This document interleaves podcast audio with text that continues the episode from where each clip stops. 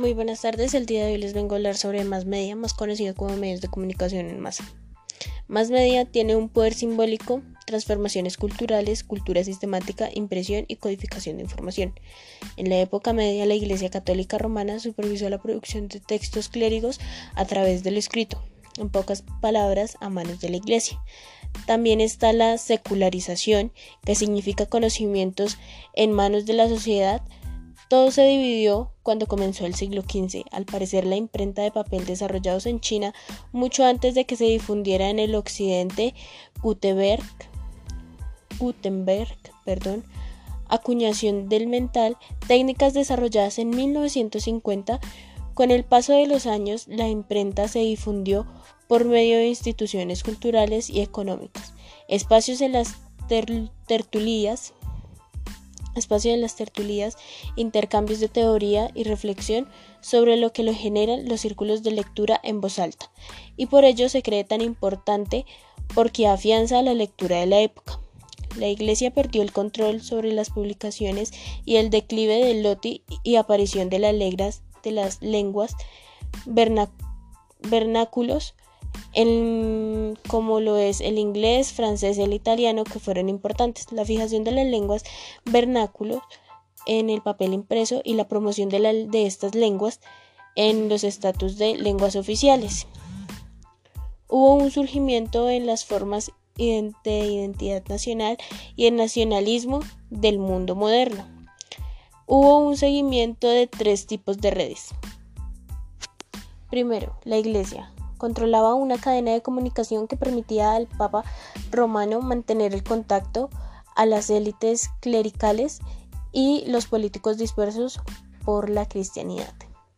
Segundo, Estado y principados operaban dentro de los territorios del Estado concreto, facilitando la administración y la planificación.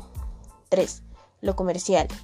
En la media en la en la medida en que el comercial y la manufactura creció, se establecieron nuevas redes de comunicación entre la comunidad de empresarios y entre los principales centros comerciales en el siglo XV, XXI y XXII. Número 1. El correo. Tenía un contrato y mensajería internacional. 2. La imprenta. Se utilizaron para la producción y difusión de noticias. Orígenes de los periódicos modernos. Fue en las primeras dos décadas del siglo XXII, seminario de impuestos también llamado como corantos, se atendieron rápidamente por varios países de Europa. Las principales industrias de los corantos fueron alemanas, rápidamente en varios países, encontrados en las colonias de Frankfurt y Berlín. Las noticias eran facilitadas por los administradores de correos y recopilaban las noticias y sus regiones. Seguido de esto, eh, se, enviaban a las principales ciudades. Ellos contenían fecha, lugar de origen de la información y traducidos, y fueron llevados a ciudades y lugares diferentes. También contenían acontecimientos importantes, por ejemplo, Inglaterra siglo XXII, siglo XXIII. Inglaterra era un duro del periodismo, periódicos, prensa, Estado y censura. Prensa independiente del Estado. Estudio del carácter combinante de las industrias mediáticas. Primero, la transformación de las industrias mediáticas en compañías con intereses comerciales y a gran escala en el siglo XIX. 2. La globalización desarrolla de formas de comunicación con interesantes comerciales a gran mediáticos electrónicos y nuevos desarrollos digitales en el siglo XIX. Predominio de las empresas grandes o grandes corporaciones. ¿Qué es la teoría? Este término solía emplearse para hacer medición de la visualización en obras de teatro, lo que puede explicar por qué en la actualidad la noción de la teoría permite hacer referencia al asunto, a un asunto provisional, o que no es, o que no es 100% real. Este término solía emplearse para la emoción de la visualización de, los, de las obras de teatro, lo que puede explicar por qué en la actualidad la noción de la teoría permite hacer referencia a un asunto provisional o que no es 100% real. De todos modos, la evolución histórica del vocablo permitió dotarlo de un sentido más intelectual y comenzó entonces a aplicarse a la capacidad para comprender la realidad por fuera de las vivencias sensibles a partir de la asimilación de las experiencias y su descripción por medios del lenguaje. En la actualidad, una teoría se entiende como un sistema lógico que se establece a partir de observaciones ah, y postulados y persigue un propósito de afirmar bajo qué condiciones se llevan a cabo ciertos, ciertos supuestos. Para esto se toman como punto de referencia una explicación del medio idóneo para que las predicciones puedan ser desarrolladas. En base a estas teorías es posible deducir o postular otros hechos mediante ciertas reglas y razonamientos. Eh, la teoría de la aguja hipodérmica. La teoría de la aguja hipodérmica, también conocida como la teoría de la bala mágica, es un modelo de comunicación que surge de un mensaje con un destino específico, es directamente recibido y aceptado en su totalidad por el receptor. Nació con base en la necesidad de estudiar los efectos de la propaganda, de la propaganda durante los 20 y los 30 años. Esta teoría se desarrolla entre la Primera y la Segunda Guerra Mundial. Tragedias de dicha guerra no dieron lugar a la necesidad de estudiar los efectos que se propagaban y generaban en esta época. No tiene un autor concreto ni suma de seres de autores. Tiene medios de comunicación omnipotentes y una mata y una, y una metáfora, qué pena, una metáfora que explica que los medios de comunicación inyectan información fundamentalmente en la masa fragmentada y poco pensante que a mayor grado de desinformación. Es mucho mayor el grado de influencia por los medios de comunicación en el periodo de guerras, es donde se, es donde se aprueba la Alemania nazi que ves para poder manipular la sociedad de Adolf, Hitler se basó en la propaganda de la desinformación generalizada que le permitió manipular las conciencias.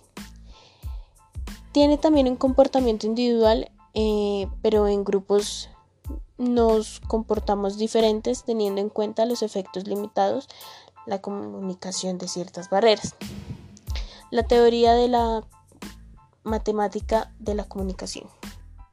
La comunicación se vuelve calculable, cuantitativa, contable en una red de comunicaciones. Número 1, cómo se mide. Número 2, capacidades de los canales. Número 3, codificación de los canales. El esquema en este caso sería así. Tema. Ruido, eso es una, una expresión genérica. Esta es la fuente. Es un componente humano mecánico que determina el tipo de mensaje o transmitir emisor. Es un reencuentro técnico que transporta el mensaje en señales apropiadas. Canal. Medio físico que transporta las señales en el espacio y sirven de medición. Receptor. Recurso técnico que transforma las señales recibidas. Destino. Componente terminal de la comunicación al cual está dirigido el mensaje. Otros elementos que pueden haber son la redundancia, que es la repartición de datos, por ejemplo, números binarios 0,1. La entropía es el valor del mensaje que se puede reducir en el mensaje dependiendo de su significado. En conclusión, en conclusión, la información puede ser medible o cuantificable. Es un proceso y no muchas personas haciendo énfasis en el aspecto técnico y no en la comunicación. Ahora vamos con la teoría de Laswell. Harold Laswell, eh, de 1930 a 1938, su modelo se basa en la siguiente pregunta. ¿Quién dice que a quién, por qué canal y con qué efecto? Modelo lineal. Esta fuente, emisor, canal, receptor, destino y efecto. Tiene una visión casual de la comunicación, los medios producen efectos mágicos en las audiencias. Impacto de la propaganda, estímulo, respuesta. Teoría funcionalista. En Estados Unidos en 1930 hubo una visión general de los medios de comunicación en su conjunto por parte de la sociedad. Es un papel muy importante eh, preguntarnos cuáles fueron las funciones de estos medios. Bueno, fueron informar, educar y contextualizar los problemas del público. Sin embargo, eh, los medios de comunicación han recibido bastantes críticas porque en su momento se manipuló, persuadió, vigiló para mantener modelos de redes también influenció y detuvo. Eh, según esta teoría, la sociedad es como un gran rompecabezas, que cada ficha eh, es como una persona, lo cual tiene un papel en la sociedad. El funcionamiento eh, se consideró a los individuos y sus características como parte importante de la función del sistema social. También es la transformación de necesidades orgánicas y necesidades culturales, es decir, necesidades básicas del ser humano, nutrición, reproducción, comodidades físicas, relajación, movimiento y crecimiento. Son satisfechas para instituciones segables y culturales. De este modo se organiza el sistema. Por ejemplo, la sociedad regula el tiempo libre y las relaciones sentimentales. Funcionalismo y medios. Funcionamiento global del sistema equilibrio social. ¿Cuál es el papel de la comunicación de masa dentro de la dinámica social? Los medios de comunicación juegan un papel importante dentro de las sociedades y causan efectos en las audiencias. Teoría de usos y graficaciones parte 1. Teoría de la sociedad de masas eh, que estuvo vigente entre 1920 y 1940. De acuerdo a esta teoría, los medios tienen el poder de determinar las opiniones y comportamientos de las audiencias. Esta teoría empezó a ser cuestionada a partir de 1940, cuando los estudiados empezaron a proponer la teoría de efectos limitando a los medios. Estos efectos están limitados a individuos entre dos limitados, por diferencias individuales por los cuales eran inteligencia, autoestima y educación. Limitación de categorías sociales. Número 1. Afiliación política. 2. Religión. 3. Estilo de vida. Esta teoría estuvo vigente entre 1940 y 1950. A, partir de 1945, el cuestionamiento de la teoría de la sociedad de masas, la idea de que los medios eran poderosos sobre las audiencias comenzó a hacerse más amplio. Investigaciones entre medios y audiencias. Exponentes. Erta Gerson, Eliu Cois, Paul Sarafeld, Michael Goodbay Gurevich, J. Bulmer. En 1943 se creó la pirámide de necesidades y motivacionales Maslow, las necesidades básicas. Necesidades básicas, seguridad, sociedad, sociales, ego, realización de personas. Las personas utilizan los medios para aprender cómo resolver sus problemas personales en situaciones similares, pero también es para liberar emociones a través de las situaciones problemáticas que enfrentan otras personas y por la satisfacción por la idea de que al final la vida tiene un final feliz. La advertencia que se enfrentan los medios buscando las grabaciones personales, las gratificaciones personales. Teoría de usos y y gratificaciones, parte 2.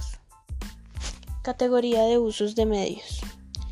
Diversión, evasión de la rutina o problemas. Identidad, formar o reafirmar valores. Relación, sustitución de la compañía de otras personas. Vigilancia, información útil para el ego de los objetivos. Audiencias televisivas, tipos de necesidad. 1. Cognitiva, adquiere información, conocimiento y comprensión. 2. Afectiva, experiencia emocional, placentero o ascética. 3. Integración personal, refuerza la creatividad, confianza y el estatus. 4. Integración social, refuerza las conexiones con la familia y amigos. 5. Liberación de la atención, evaluación y diversión. Ahora vamos con unos ejemplos. El primer ejemplo va a ser sobre la teoría hipodérmica. El incidente más famoso comúnmente citado como un ejemplo del modelo de la aguja hipodérmica fue la transmisión de radio de la Guerra de los Mundos en 1938 y la reacción consecuencia del pánico de la audiencia masiva americana. Sin embargo, el incidente en la realidad desató movimientos de investigación liderados por Paul Lazarfeld y Herta, Herta el cual desaprobaban la teoría de la bala mágica o la aguja hipodérmica cuando, cuando Hadley mostró que las reacciones a la transmisión fueron en realidad diversas y en gran cantidad determinadas por atributos de la situación que se encontraba en la audiencia. Segundo ejemplo, teoría matemática. Ejemplo 1. En la escuela hay 150 alumnos, 60 juegan con una pelota en el, en recreo, 25 juegan a la cuerda y solo 15 juegan ambas. ¿Cuántos alumnos juegan en una cuerda? ¿Cuántos alumnos no juegan con una pelota y cuántas personas no juegan ambas? Esto es un ejemplo de un conjunto y es un problema de conteo. Ejemplo número 2. Se le regala a 200 personas discos de dos grupos de géneros distintos, rock y banda. Resulta que 30 quieren de rock, 45 de banda y 20 de ambos. ¿Cuántas personas quieren de rock o de banda? ¿Cuántas personas no quieren de rock y cuántas personas no quieren ninguno? Esto es un ejemplo de, conjuntos. Ejemplo de la teoría de Laswell. Ejemplo del modelo planteado por Laswell sobre el plan publicitario en la lucha del cáncer de mama. ¿A quién? Mujeres, sobre todo mayores de 40 años, sin embargo, llega a la audiencia incluso infantil. ¿Por cuál canal? ¿Con qué efecto? ¿Qué dice? Que las mujeres, la audiencia, lo vean y cuando y acudan al centro de salud para realizar la detección de posibles casos. Emisoras radicales, vallas publicitarias, prensa escrita, internet y los canales de televisión captando la atención mediante la información que se ha venido que se han vencido a la enfermedad o simplemente a través de diversos con altos grados de seguidores. La Organización Mundial de la Salud promueve programas en la lucha del cáncer de mama mencionado en la detección precoz es importante para mejorar el pronóstico y la supervivencia de la mujer. ¿Quién? El emisor es la Organización Mundial de la Salud, autoridad directa y coordinadora de las acciones sanitarias del mundo, por lo que debe hacer frente a los problemas que presenten en todos los países en el caso de la enfermedad del cáncer de mama. Para hacer frente a este reto de salud, realiza acciones de liderazgo en investigaciones, análisis y producción y difusión sobre la situación real de la enfermedad. Está, está organizada para alcanzar el objeto que la población a nivel mundial alcance un mejor grado de salud. En este caso, las mujeres en el riesgo público de edad mayor de 40 años, cuyo mensaje es la autoexploración y detección oportuna. La conclusión. La publicidad es comunicación impresional porque va dirigida a toda la audiencia. La comunicación de masas siempre responde a una estrategia y en todo momento busca lograr un efecto con alto nivel internacional. Vamos a pasar con el ejemplo de la teoría funcionalista. Ejemplo de esta institución son la familia, la cual ayuda a resolver problemas de suministro de nuevos miembros, las instituciones económicas que sirven para alimentar y vestir a la población, las instituciones políticas las cuales coordinan las actividades de diferentes sectores de la sociedad, las instituciones religiosas las cuales contribuyen en en el mantenimiento de los valores básicos y la educación, la cual ayuda a resolver el problema de la formación de la juventud.